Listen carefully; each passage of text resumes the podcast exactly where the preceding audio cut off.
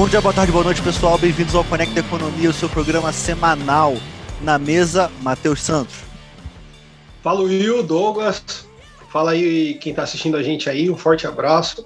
E hoje é mais um programa aí, cara, muitos assuntos bons aí, a gente vai discutir bastante legal aí. É, hoje a situação tá meio cabeluda. Douglas.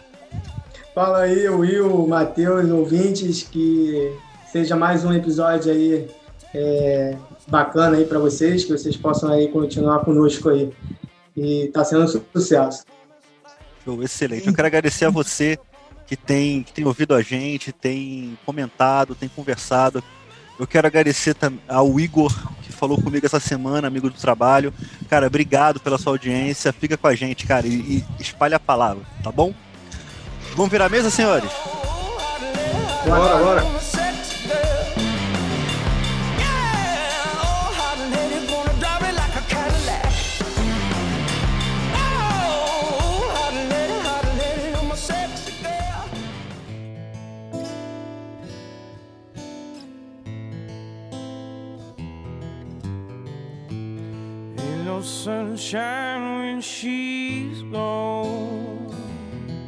Vamos lá.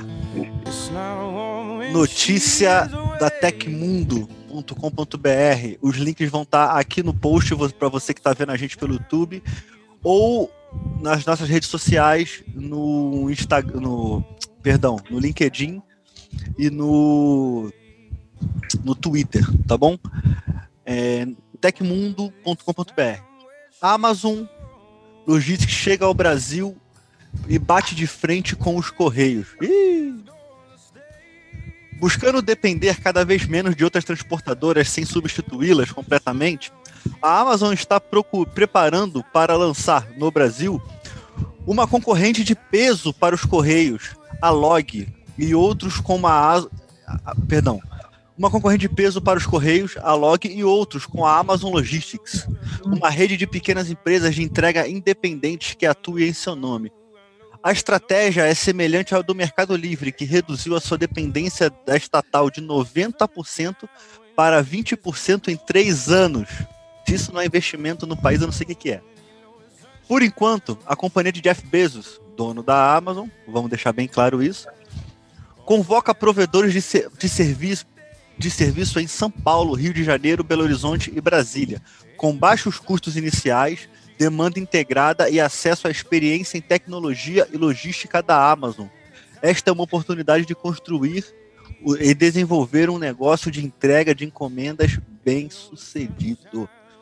Vamos lá, senhores, antes da gente partir para a explanação de vocês, eu quero explicar um pouco dessa brincadeira aí porque eu sou quem, quem me conhece sabe que eu sou voraz consumidor da Amazon, sou muito fã da Amazon. E o que aconteceu recentemente são as empresas investindo em logística. Primeiro, a gente tem um país que ele é muito difícil por ter é, dimensões continentais.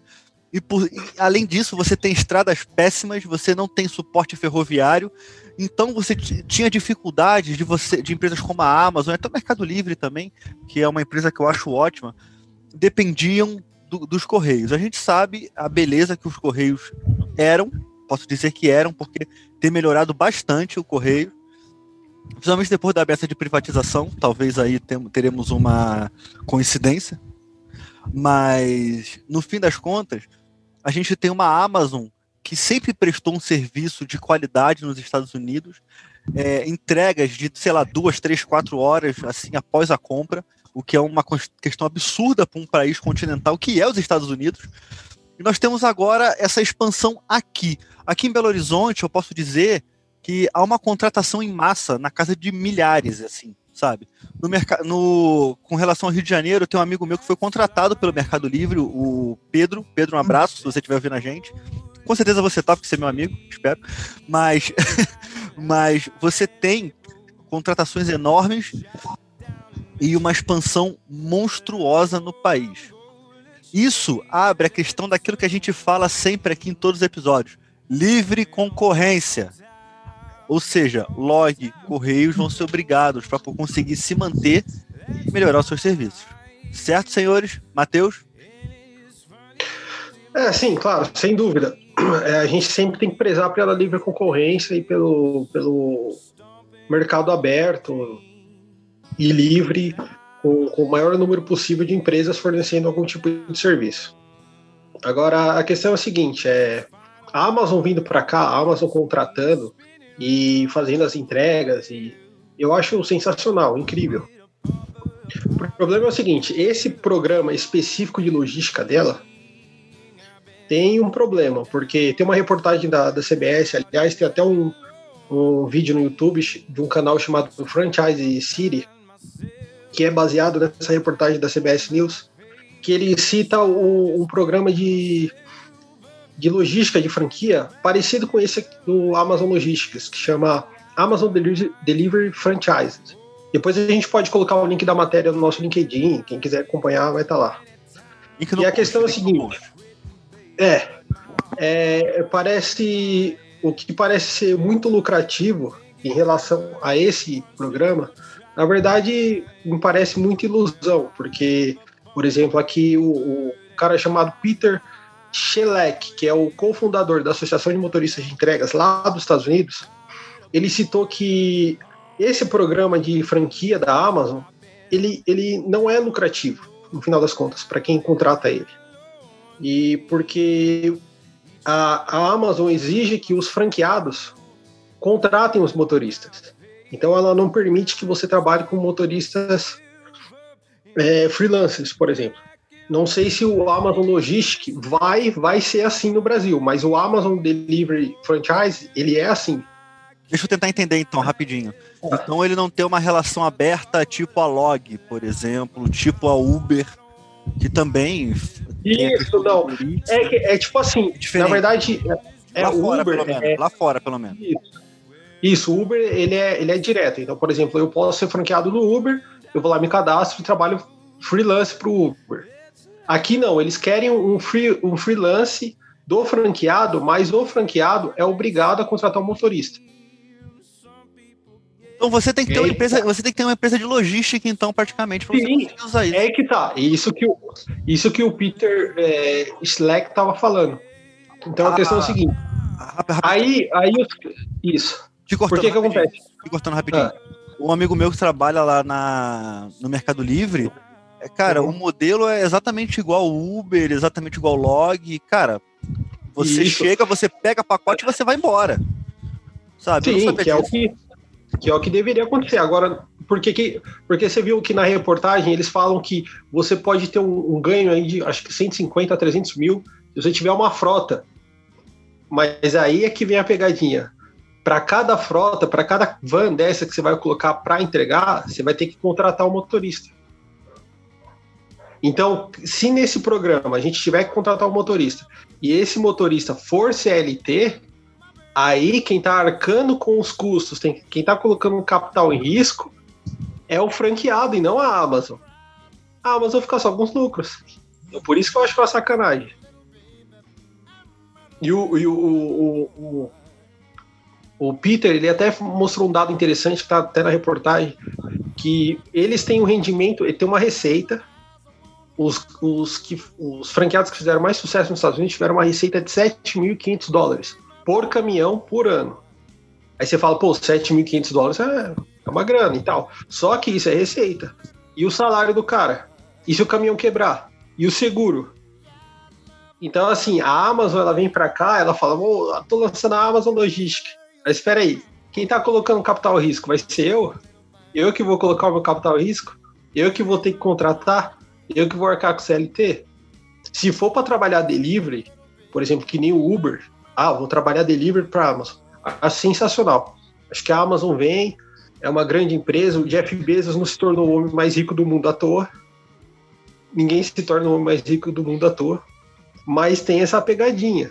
Então eu acho que quem for investir na Amazon Logistics, quem está pensando em investir nisso, tem que analisar bem as questões do contrato, porque tem essa questão do Amazon Delivery Franchise, que vai acontecer nos Estados Unidos. Ou seja, eu como pessoa física eu não consigo prestar serviço pros caras. É aí que tá. O... Porque a questão é a seguinte: será que eles estão com receio de ter algum problema de processo trabalhista? Como teve com o Uber, por exemplo? Como a gente falou em alguns episódios atrás que os, os entregadores do iFood fizeram uma manifestação tiveram até um problema no sindicato? Será que eles estão com receio com isso? Aí, aí em vez de ele, eles se arriscarem, eles vão lá e colocam o, o franqueado para contratar, o franqueado para lidar com, com, com, o processo trabalhista, aí que tá.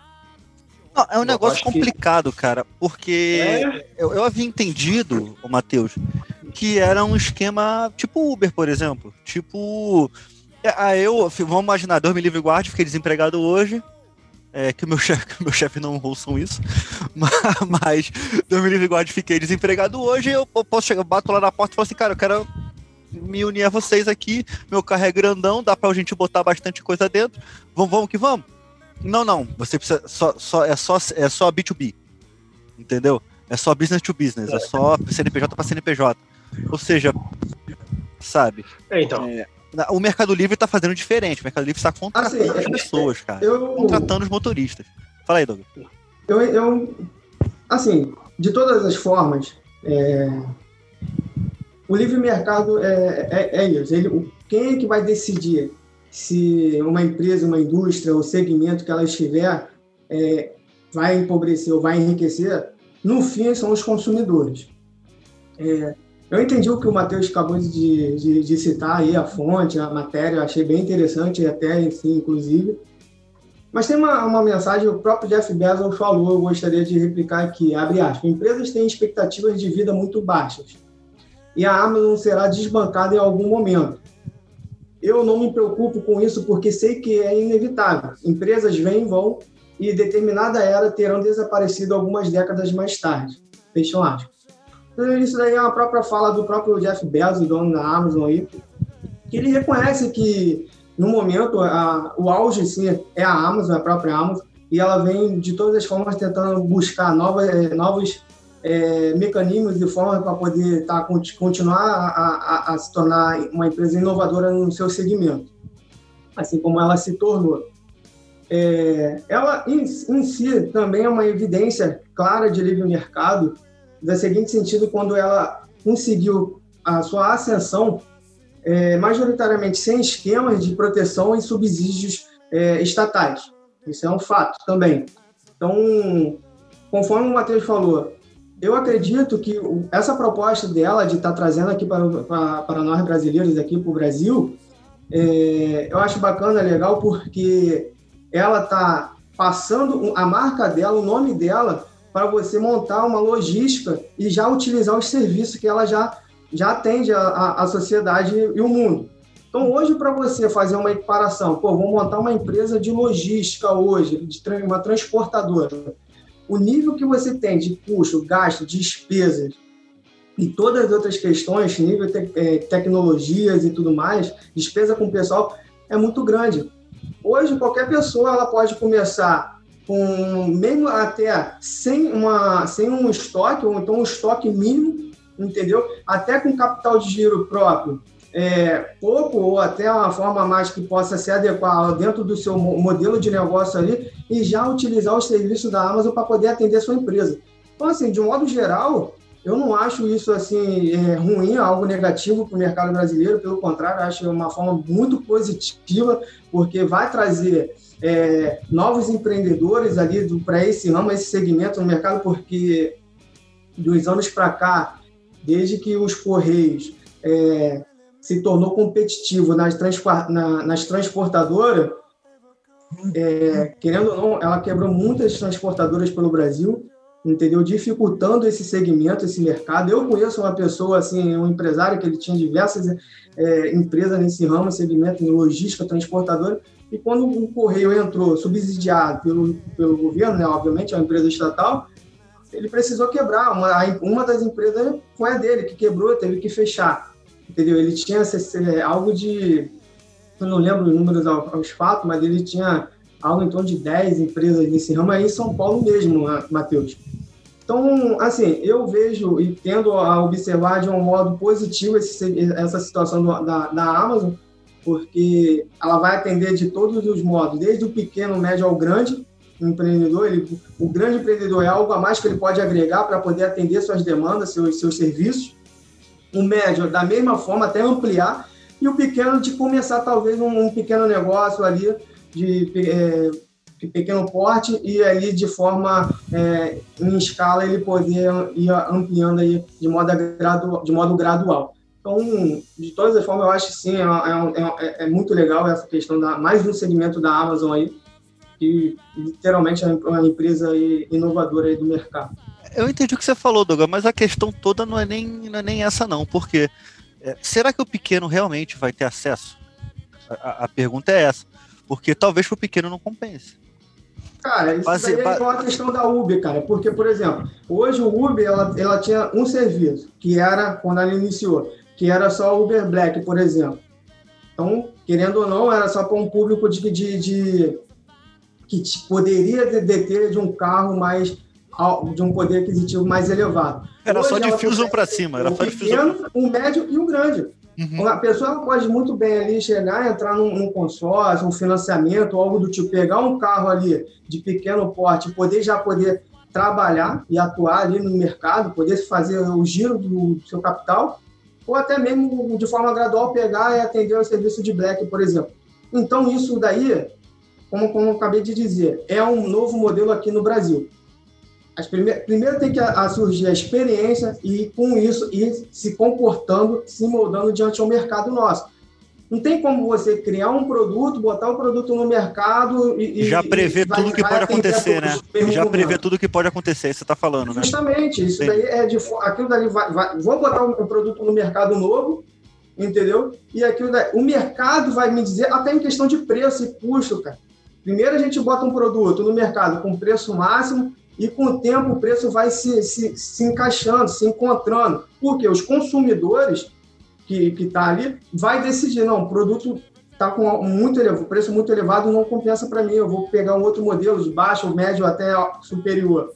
É, então, mas isso empresa... aí, mas isso aí, só, só, só falando a parada, é, com relação a isso, quem vai sentir o problema não vai ser o consumidor, cara.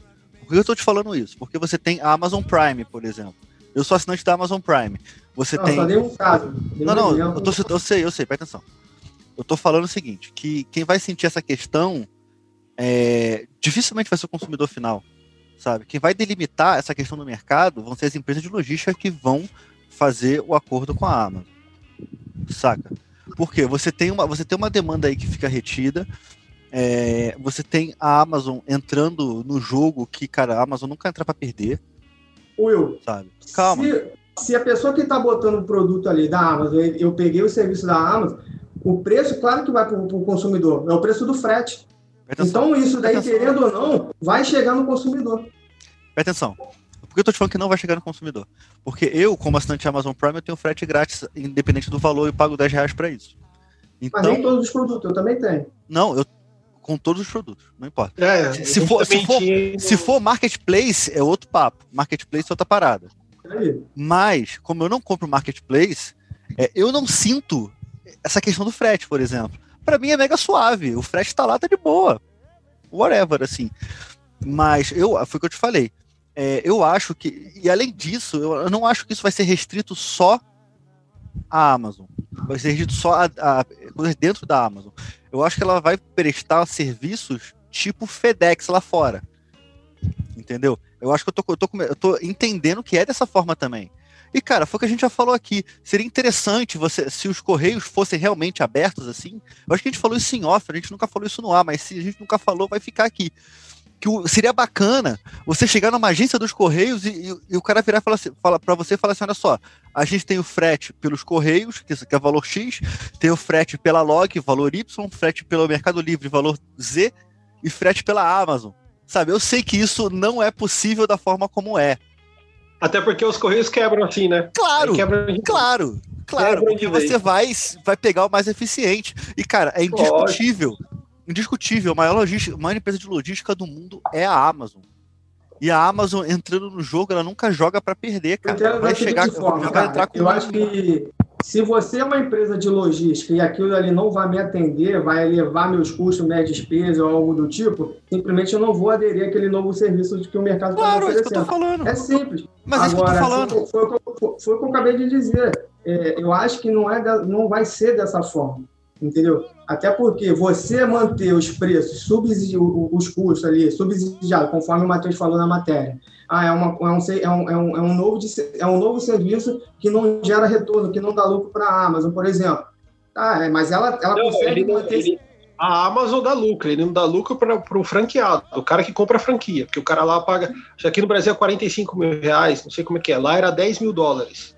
Então, piorou. Se para mim não dá lucro, eu não vou eu não vou atender esse serviço, eu não Sim, vou é. aderir. É, é justamente, não. até mesmo as próprias empresas, até quando a empresa, por exemplo, assim, não no caso da Amazon, que a Amazon é uma empresa gigante, realmente eu acredito que ela tem um, um capital de, de giro aí, capital em caixa mesmo, cash mesmo, muito grande, mas por quanto tempo uma empresa consegue manter os créditos subsidiados, por exemplo, para o teu consumidor? Hoje a gente tem vários casos. A Uber também mantém preço até hoje, é, é crédito subsidiado, tanto para o teu o consumidor, no caso, as pessoas que pegam o serviço de Uber, até mesmo os motoristas. Nubank também, até a mesma coisa. Tem diversas empresas que têm esses preços subsidiados para o teu consumo, para os teus consumidores, mas até, certo, até quando, entendeu? Consegue suportar. São casos. Mas aí a gente está falando de empresas já que são empresas gigantes, de empresas grandes, já players, são players de mercado aí que já muito tempo, que tem alta, é, alto, consegue gerar muita coisa. Agora, em pequenas empresas, elas não conseguem fazer isso, elas não conseguem ter ali para pegar um serviço que nem o Matheus acabou de falar e ela ter, ter é, prejuízo. Então, eu acho que. Explica para a galera o que é preço subsidiado, explica para o afegão médio, incluindo eu, o que é um preço subsidiado. Dá, dá uma luz aí. Então, cara, é, é aquilo que a empresa normalmente ela vai, no caso do Uber, que nem eu acabei de dizer, ela, para ela poder é, atender o consumidor, fazer aquele chamarisco, né, vamos dizer assim, ela, ela oferta um, um presente, um, um, um, produto, um serviço gratuito, de forma gratuita, por exemplo, você experimentar o produto dela ali, só que ela que está arcando ali de fato, entendeu? Por exemplo, aquele, aquele Vamos botar outro, outro segmento. É, sei lá, um, um, bar. Normalmente a pessoa vai lá e chama o cover ali, artístico, e ele que a, a, assume todas as despesas do, do por exemplo, e não faz o rateio. É quase a mesma coisa, entendeu? Então é mais ou menos isso. A própria empresa está tá gerando própria, própria despesa ali daquele serviço para poder o seu público poder conhecer o seu, o seu produto que está sendo ofertado ali para ver como é que vai se comportar e tudo mais. É assim, cara. Ou seja, eu estou operando, com, eu operando com lucro reduzido, é isso, né?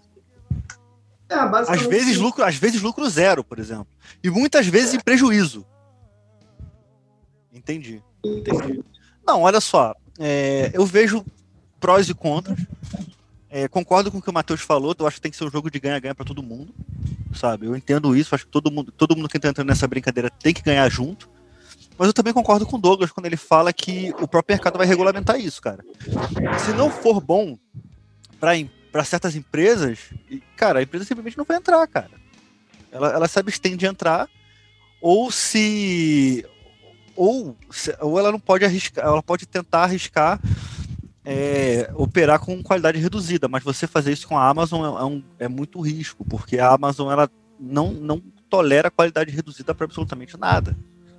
Sabe, você tem subsídios, situações, você tem subsídios, você tem situações em que a Amazon ela opera com alta qualidade, alto rendimento, porque ela entendeu que esse é o play do mercado, sabe? Melhor, ela ditou esse play no mercado. Então, ela não pode fazer isso, não pode arriscar você reduzir a qualidade da, da entrega, a qualidade do serviço e por aí vai. É, quem usa AWS sabe que é impressionante. Quem já comprou na Amazon, comprou num dia, você recebe no outro dia, já viu que é impressionante isso. Isso é inconcebível hoje em dia para os correios.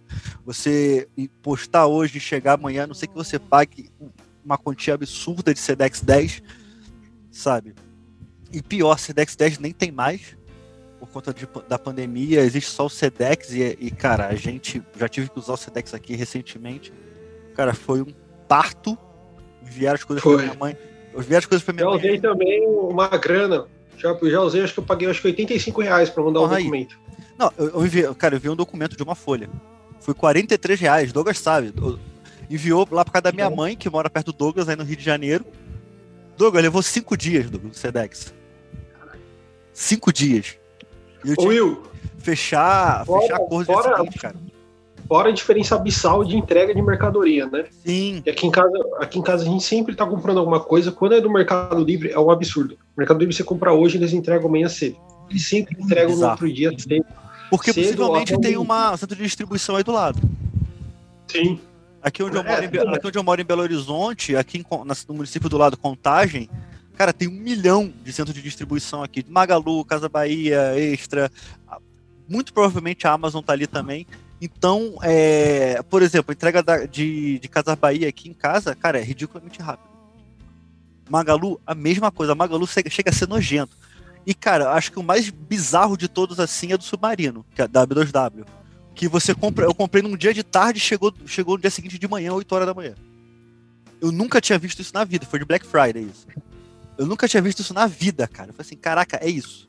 Então, os agora estão correios, diferentes. Os correios, Não, agora correios, no mínimo 5, 10 dias. É... Eu acho que, agora só pra gente fechar o bloco, eu acho que mais importante do que você vender o correios é você quebrar o monopólio, sabe? É aquilo, né? Quebrar o, o monopólio. É porque, é porque muita, muitas vezes, assim, o que nós mais vemos aí no, nas empresas hoje pelo Brasil são empresas sendo subsidiadas, né? Eu gostaria até de, de consertar um pouco a minha fala em relação ao preço, né, de subsídio, de forma mais técnica. Né? Subsídio, ela pode ser tanto estatal, tanto empresarial, entendeu? Então, a, a, a, por exemplo, a empresa privada, normalmente, quando recebe esse tipo de, de subsídio, no caso, é, é subsídio, incentivos fiscais, questão de tributos, impostos, créditos no mercado entre outros, entendeu? E a mesma coisa no governo federal, entendeu? Tá subsidiando, no caso, aquela questão da subsídio ou isenção. Subsídio ele vai estar tá tirando de, de uma, só para não entrar numa forma mais complexa, mas subsídio é de, ao invés de incentivar um setor da economia, incentiva outro, ou seja, tu faz uma troca, uma realocação dos recursos, por exemplo, tira de um e dá para outro de uma forma geral, né? É porque quando a gente fala e... subsídio, a gente sempre pensa em governo, né? Não é nem sempre é governo. É, mas a empresa normalmente é, é, tipo assim, não vou dizer que é a mesma forma, mas é aquela questão de, você, de incentivar o teu público consumidor a, a, aderir ainda mais a consumir o seu produto, entendeu? Novo. Por exemplo, você vê muito aí no iFood, por exemplo, ah, você recebeu um cupom de 10, 15 reais para você consumir aqui o meu produto. Isso daí é uma forma de, da, da, da própria empresa de estar tá cativando o teu consumidor ali, Sim. entendeu? Já, já é um consumidor é, de fato da empresa ou até mesmo um, um novo consumidor ali, um, então um consumidor em potencial. Então ela dá esse crédito para você, consumidor ali, entendeu? Para poder experimentar, é, nunca, nunca você nunca experimentou o serviço dela. Ela vai lá te dar esse, concede esse crédito inicial ali para você ir consumindo de, de forma gradual ali, de alguma forma. É a então, famosa amostra aí... grátis, né, cara? Amostra grátis.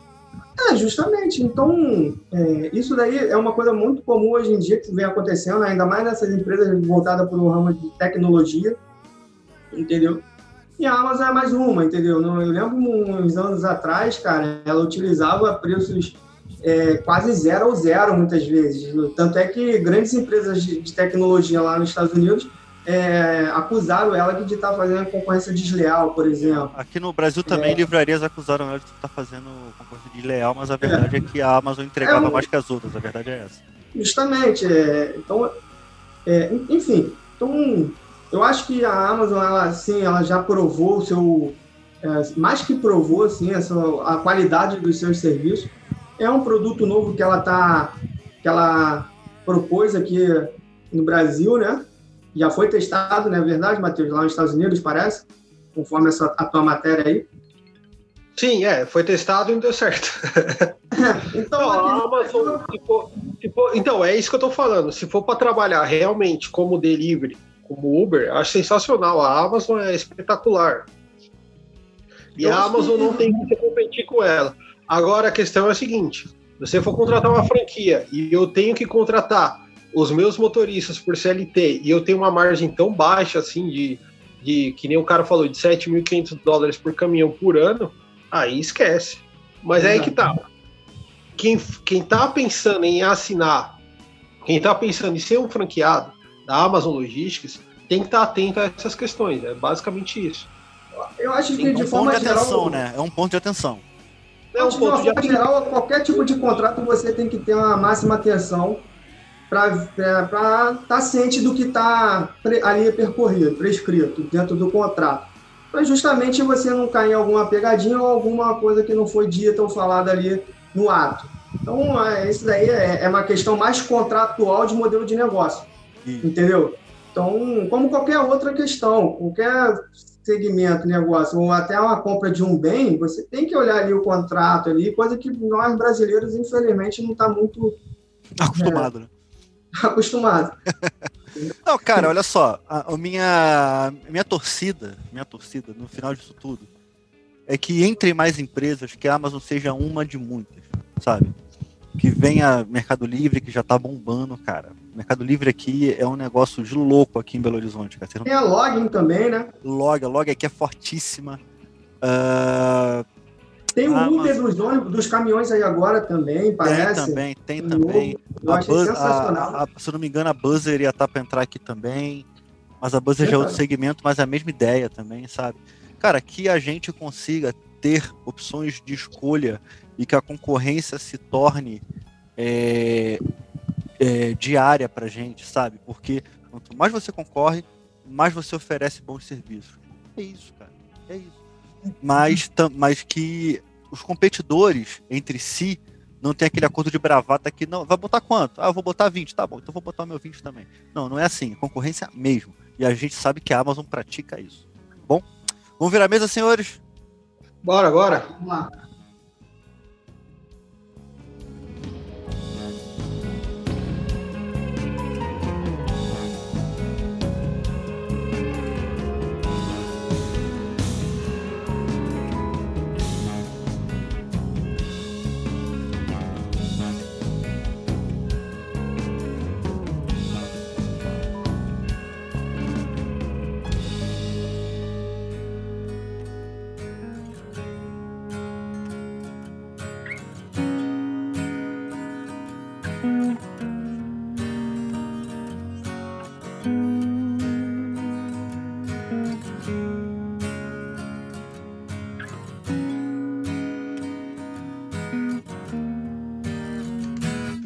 Lá, senhores. Próxima notícia. Dessa vez vai ser algo bem interessante. Notícia da exame.com. Como sempre, você sabe, link no post aqui embaixo no, no YouTube ou nas nossas redes sociais, tá? Proibição de demissões na Argentina agrava a crise de emprego. Desemprego no país, na prática, já beira os 30%. Governo pode enfrentar a pressão para reverter restrições durante as negociações com o FMI. A proibição de demitir trabalhadores na Argentina durante a pandemia parece causar mais problemas do que resolvê-los no mercado de trabalho do país. Já era considerado um dos piores do mundo. A inflação na terceira maior economia da América Latina está em torno de 40%. Vai vendo. O Banco Central tem poucos dólares e falar sobre desvalorização da moeda é quase constante. O governo tenta reestruturar os 44 bilhões que teve, que deve ao Fundo Monetário Internacional após colapso de um programa de empréstimo no ano passado. Só lembrando, ano passado era regime ainda do poste da Cristina da Cristina Kirchner, tá? Eu falo poste da Cristina Kirchner porque não tem outro, não tem outra voz nisso aí. Você vê que a foto dela, a foto do vice, tá do lado da foto do presidente. Então, né? A maioria das economias emergentes enfrenta dificuldades para conseguir recursos de alívio na pandemia, incluindo medidas para proteger empregos implementadas por países mais ricos. É especialmente difícil para o presidente da Argentina, Alberto Fernandes, que completa um ano de mandato nesta quinta-feira. Vamos lá, senhores, vamos lá. Argentina. Argentina. Eu acho engraçado, só queria deixar algo registrado aqui, que eu acho muito engraçado, cara, quando vem pessoas da mídia perguntando até pro, pro, pro presidente, pra pessoa de direita, olha, a, a, a Argentina tá passando tão bem pela crise, por que, que o Brasil não tá passando tão bem? E, cara, o que, que é passar bem pela crise, sabe? Porque eles proibiram pessoas de, de ir pra rua e proibiram mesmo. É, se você fosse pra rua, você era preso, ou seja, um regime autoritário. E você tem agora a economia quebrando. Cara, o, o, a Argentina não aguenta mais três anos de, de Alberto e Cristina, tá? Então, se continuar dessa forma, já era Argentina. Então a gente vai voltar, a Argentina vai retroceder no nível que ela vai virar quase a Venezuela. Eu consigo ver isso, eu consigo enxergar isso. Eu posso estar errado, a mesa pode me corrigir se quiser, mas eu consigo enxergar isso. Douglas, como é que você vê essa questão para com a Argentina, cara? É, eu acho triste no modo geral, eu acho que o povo argentino, querendo ou não, é, é o que sente mais normalmente, como qualquer outra sociedade que passa por essas questões aí socioeconômicas, né?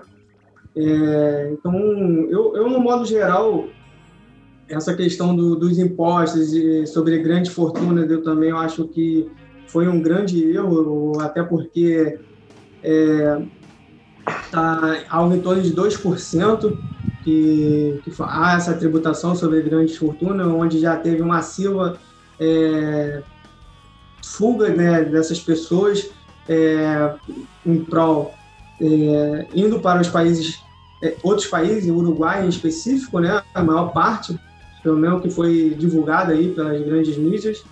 Então, assim, estava vendo o Bitcoin, o preço do Bitcoin, um Bitcoin está sendo equivalente é, a mais de 2 milhões de pesos argentinos. É surreal um negócio desse. Eu acho que. É... Então, assim, até onde vai parar, onde vai chegar? Agora foi aprovado também é, no parlamento argentino o aborto também. Eu acho que é, foi totalmente contrária à, pressão social, onde as pessoas eram majoritariamente contra essas, essa questão, essa pauta. É, então, assim, diante aos percursos que a, que a, que a Argentina está seguindo, creio eu que não seja o melhor caminho. É, mas isso o, o, tempo dirá. Então, assim, não vou fazer nenhuma tarologia aqui de é, certo ou errado aí de, de, de, modelos econômicos, tendo em vista que é, alguns modelos econômicos aí que já foram testados não deram certo, como questão de é, controle de preços, é, enfim, entre outros. Não vou entrar dentro dessa complexidade, é, são temas bastante discutidos, mas enfim. Então, no modo geral, eu acho que é, não vejo com bons olhos. Essa é, essa é a minha, a minha, minha, minha opinião no momento, entendeu? Mas vamos ver, vamos ver o que, que o tempo, como disse, o tempo vai, vai, vai dizer aí. É, qual, qual, qual, qual foi o, a conclusão disso tudo. Embora já me adianto aqui que realmente eu acho que não é esse o caminho que deve seguir, e sim respeitar as instituições, respeitar a vontade popular, entendeu? É, também é, de, ir de, é, ao mercado, entendeu? O, mercado, assim, que vai ditar o que, quais são as demandas da, dentro da, daquela economia ali, e não acredito eu que não será meia dúzia ou algumas dúzias de burocratas vai saber qual é o melhor caminho para a sociedade. Então, eu sou muito contrário a essas questões, assim, então é, é isso. Cara, eu, eu entendi, eu entendo é, que você falou, concordo muito contigo. Só que a gente já viveu isso na pele muito aqui no Brasil, né? Primeiro você tem a questão da regulamentação de preços, né? que foi quando a inflação perto de 94, antes do plano real, que as coisas decolaram de preço, sabe? Você tinha a questão da compra do mês, onde você. Cara, só, só quem é mais velho lembra disso. Eu lembro disso quando eu era pequeno. Douglas mal existia nessa época. Mas você tem o cara batendo o preço assim na prateleira e você estava na frente dele para conseguir pegar o preço antigo, porque o preço ele estava batendo o preço novo já. Era papo de o preço aumentar 3, 4, 5 vezes por dia. Então, esse, esse tipo de inflação é o que está aguardando, a, pelo menos tudo indica, que está aguardando a Argentina, né? Só que a gente já, a gente meio que já viu, é, já se foi comprovado, né, o que certas, o que certas ações acarretam, entendeu? Matheus? É, então, Will, eu, eu tô com vocês aí, tô com a mesa, Will, Douglas. Para mim, a Argentina já é uma Venezuela 2.0 é um governo que está encaminhando seu país para desgraça, para o socialismo, não tem outra palavra, tem outra palavra, não tem outra coisa a dizer. Agora, é, o que me parece, que nem o Will estava falando aí, é sobre o plano real. O que faltou para a Argentina, eu acredito que foi um plano real, né? Porque a Argentina, durante a década de 90, ela também sofreu por um processo de hiperinflação igual ao Brasil, só que a diferença é que o Brasil teve também teve o plano real e a Argentina não teve isso, né? A Argentina ela dolarizou a sua economia, mas ela também não reverteu problemas crônicos, que é, por exemplo, o déficit fiscal. Tem um vídeo do, da BBC muito interessante sobre um resumo da, da história econômica da Argentina e mostra que a Argentina, em 107 anos, ela só teve superávit fiscal em 12 anos. É um absurdo. A inflação de 2019 foi de 53% muito por causa do déficit fiscal e muito por causa também da, da dívida dela, que é uma dívida externa. Ou seja, então ela depende de dólares para financi financiar, para pagar suas dívidas. Que é diferente do Brasil, que meio que internalizou a sua dívida. Hoje a gente deve para a gente mesmo.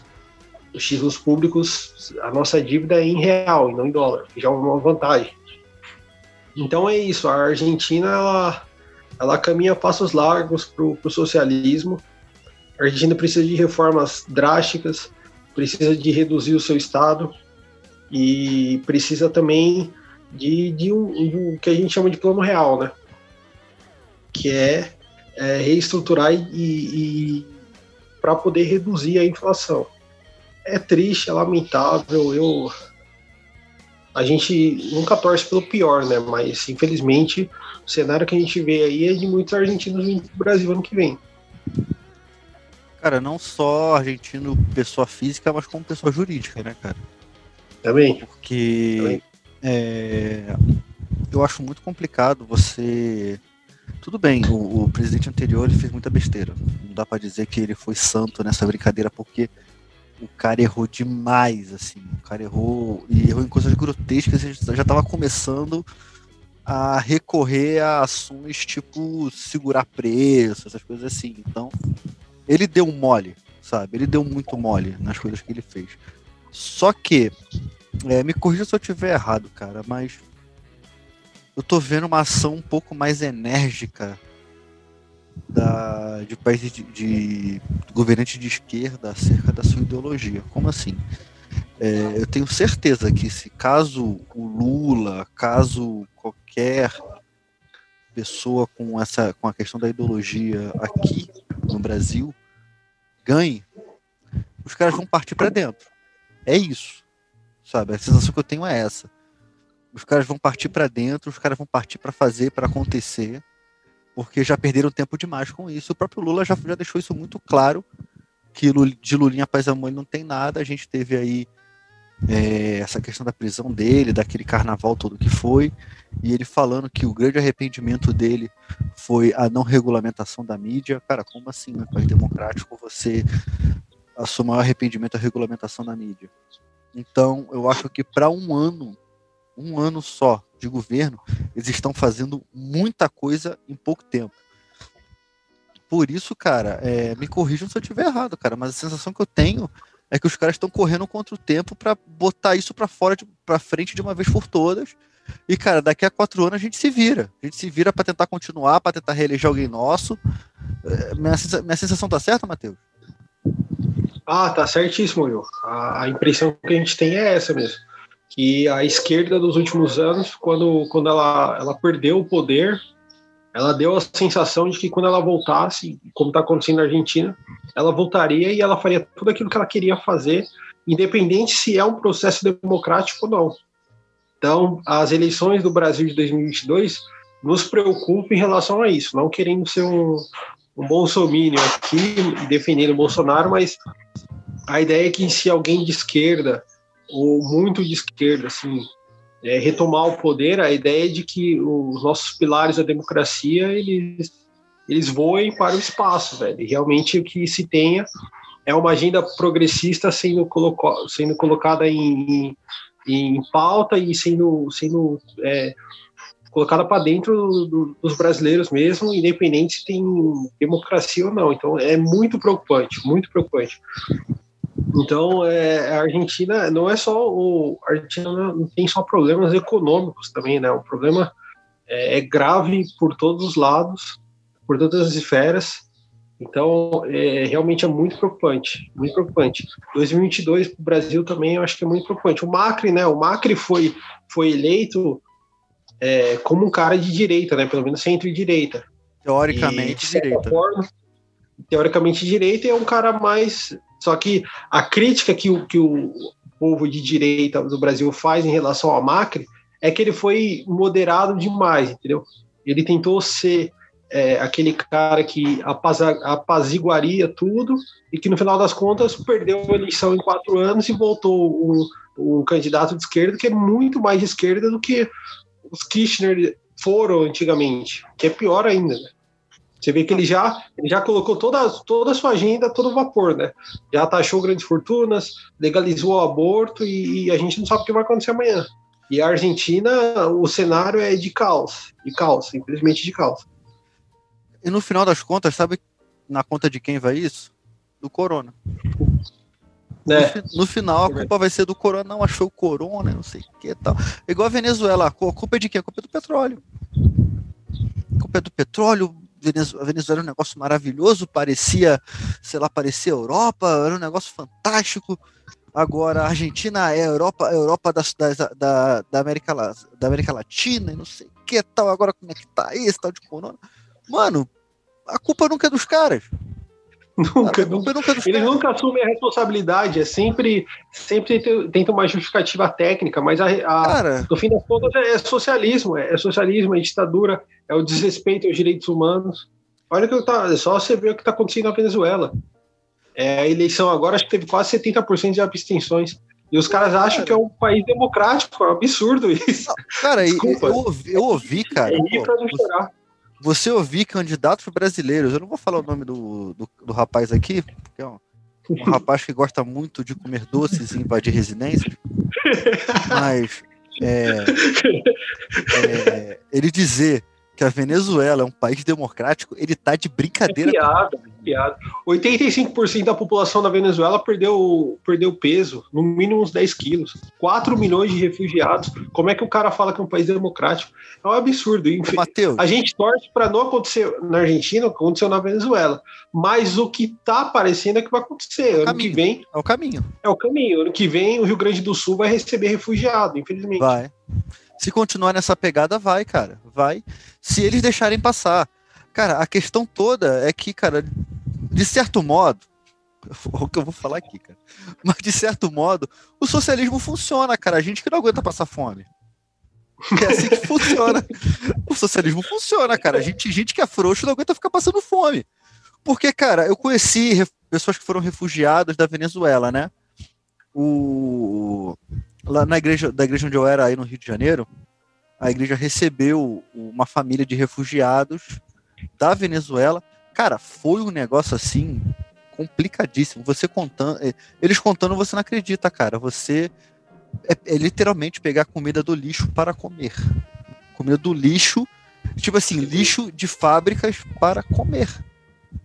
Sabe? É você ser perseguido por coisas mínimas e fala que não é ditadura, sabe?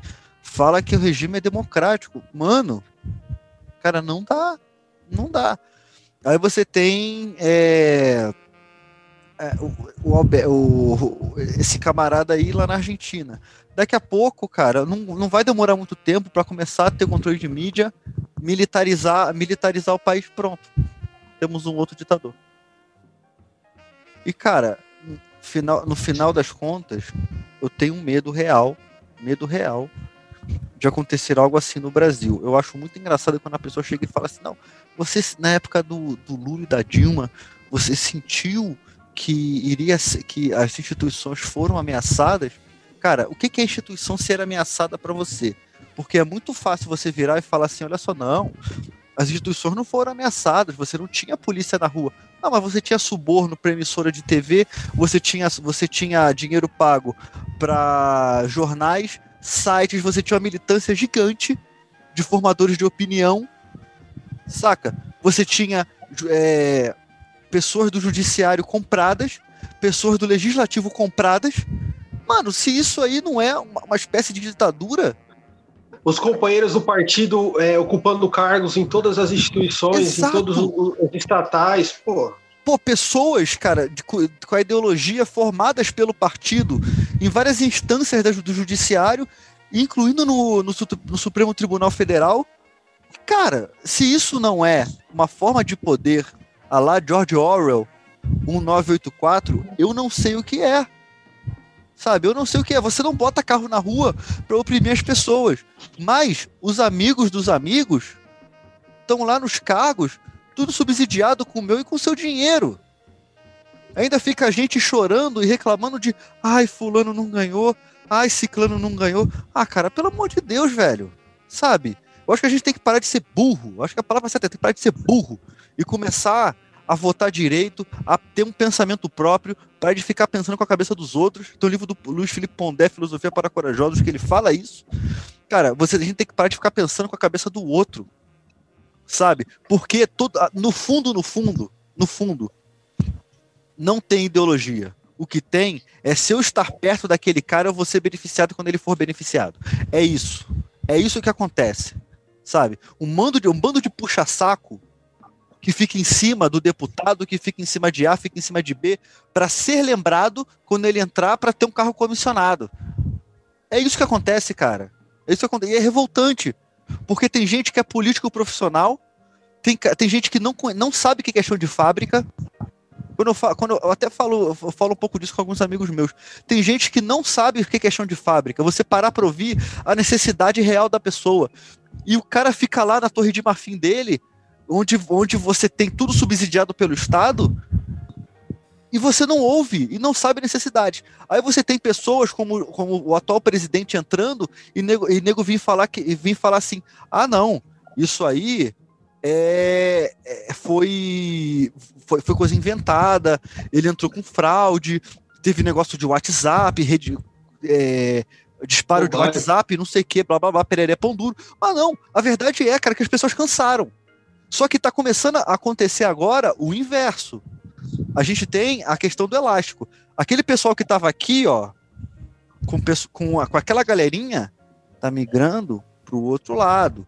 E você tem isso muito forte. As pessoas estão começando a ver, estão falando assim, cara, o que está acontecendo agora? É isso mesmo? Bob Jeff, o maior conservador da, da história da humanidade, é isso? Pelo amor de Deus, gente. Sabe, não, não existe isso, cara. Então, no final das contas, no final das contas, a gente tem que parar de ser burro e começar a pensar. Que o Brasil Will, é o xadrez 4D. É o xadrez 4D. Ah, meu irmão, xadrez, xadrez 25D. A questão toda é que o brasileiro tem preguiça de pensar. Infelizmente. Infelizmente, cara, eu falo isso com muito pesar. Quando eu, quando eu entro nesse, nessa discussão com algumas pessoas, cara, falta, falta apanhar.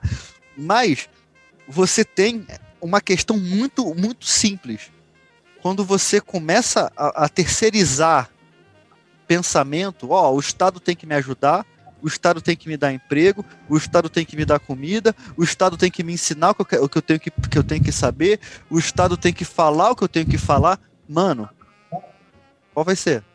Como é que isso acaba? Isso acaba a gente um monte de escravozinho do mercado.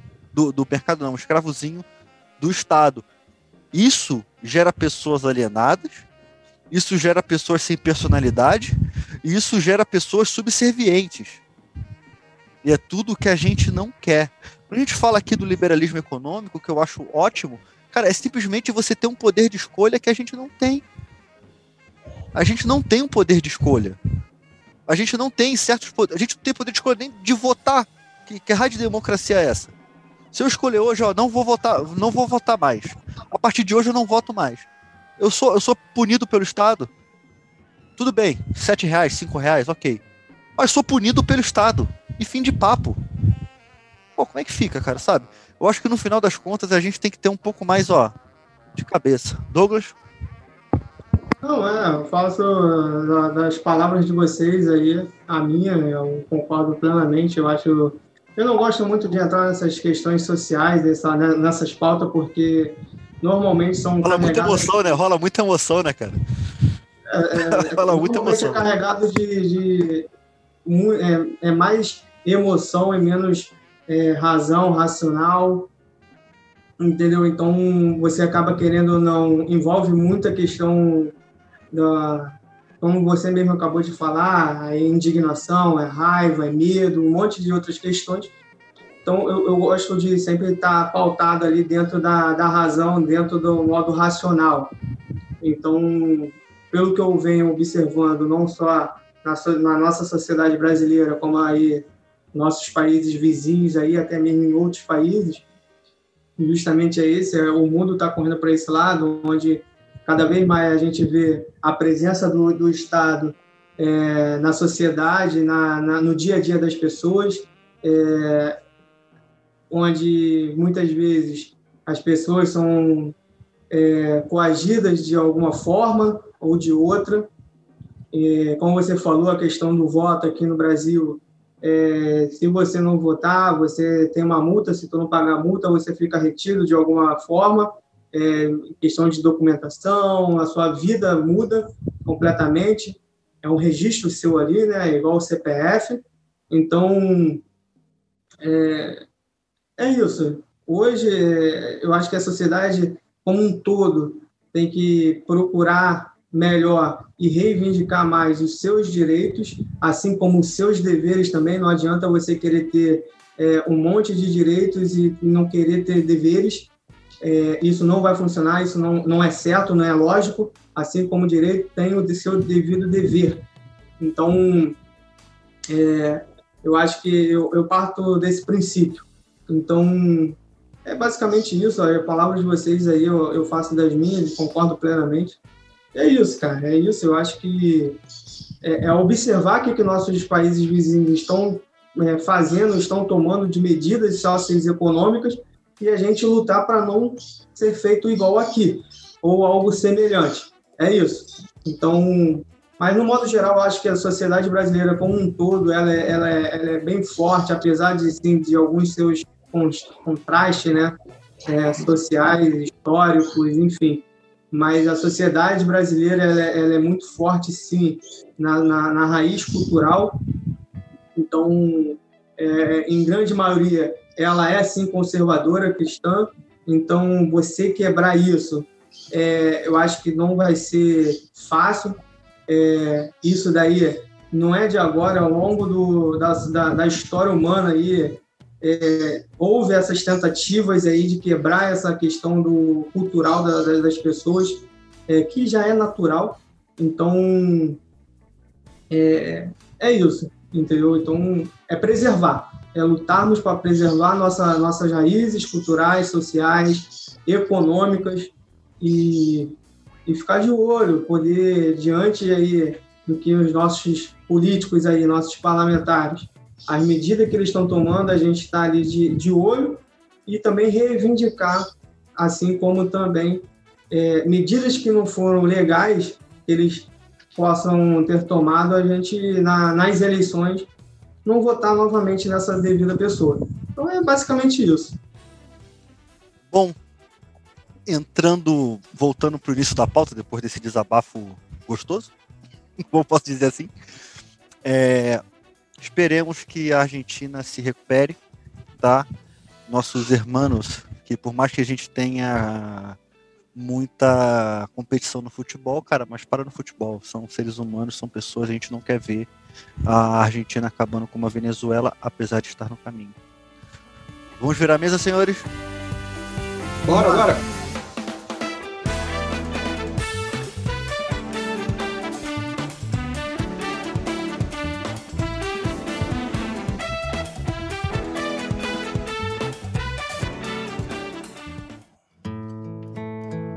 Bom, é isso. Estamos encerrando mais um Conecta Economia. A flor da pele.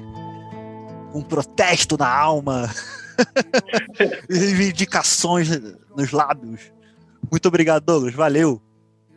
Eu que agradeço você, Will, você, Matheus, os nossos ouvintes aí, que vocês possam ter gostado desse, desse episódio. É, nós é, tivemos o devido cuidado para poder selecionar a pauta, o tema que a gente ia poder é, passar aqui para vocês, poder discutir, debater, conversar, né? De uma forma geral, eu acho, eu considero isso daqui é mais uma conversa, um diálogo, onde a gente tenta buscar um entendimento aí diversas formas aí de opiniões e, enfim, quero que vocês possam dar suas sugestões aqui nos comentários, pautar aí suas opiniões, é, suas críticas também. Eu acho que é através delas que a gente consegue crescer mais é, melhorar o nosso conteúdo também. E é isso, isso aqui é para você. Obrigado, Douglas. Vamos agora para o fantástico Matheus Santos. o incrível, o inoxidável Matheus Santos. Obrigado, cara. Oh, muito obrigado, Will, Douglas. Obrigado aí para quem está assistindo a gente. E comenta aí, curta, compartilha. E forte abraço aí, até mais. Pessoal, para você que acompanha a gente até aqui o final, muito obrigado. A sua, a gente tem tido uma audiência muito boa, sabe? Temos recebido muitos feedbacks positivos. A gente vai continuar esse trabalho. É, diversificamos a plataforma. Estamos agora no YouTube, no Spotify, estamos no Deezer também, que nós lançamos no Deezer, conseguimos. É, todos os links estão aqui embaixo na postagem, os links das nossas redes sociais, do nosso Flow Pages, onde é nosso agregador de links, tá? E os links da matéria também. Então, por favor, você que está aqui com a gente, curte, compartilha, comenta, se inscreve, aperta lá o chininho, entendeu? Dá o seu joinha, porque isso agrega muito pra gente, isso ajuda demais. E no final das contas, isso aqui é feito para você, tá bom? Então, continue com a gente. Ah, antes de terminar, eu quero deixar registrado aqui. É, vamos fixar um horário de lançamento na nossa grade. Vão ser todo sábado às 19 horas. Vão estar nas plataformas digitais, tá? E no YouTube, lançamento simultâneo para você estar tá lá fazendo a sua, a sua corridinha, tá malhando, tá ouvindo a gente. Você tá no carro, tá ouvindo a gente, porque no carro você não pode ligar YouTube, né, bonitão? No... então, você tá em casa, você está no computador, você está trabalhando, você está lá ouvindo a gente, seja pelo YouTube, seja pelo Spotify, fica com a gente, tá? Então, nosso encontro marcado é todo sábado às 19 horas. E muito obrigado por tudo, pessoal, porque e permaneça com a gente, porque economia é para mim e para você. Até a próxima, pessoal.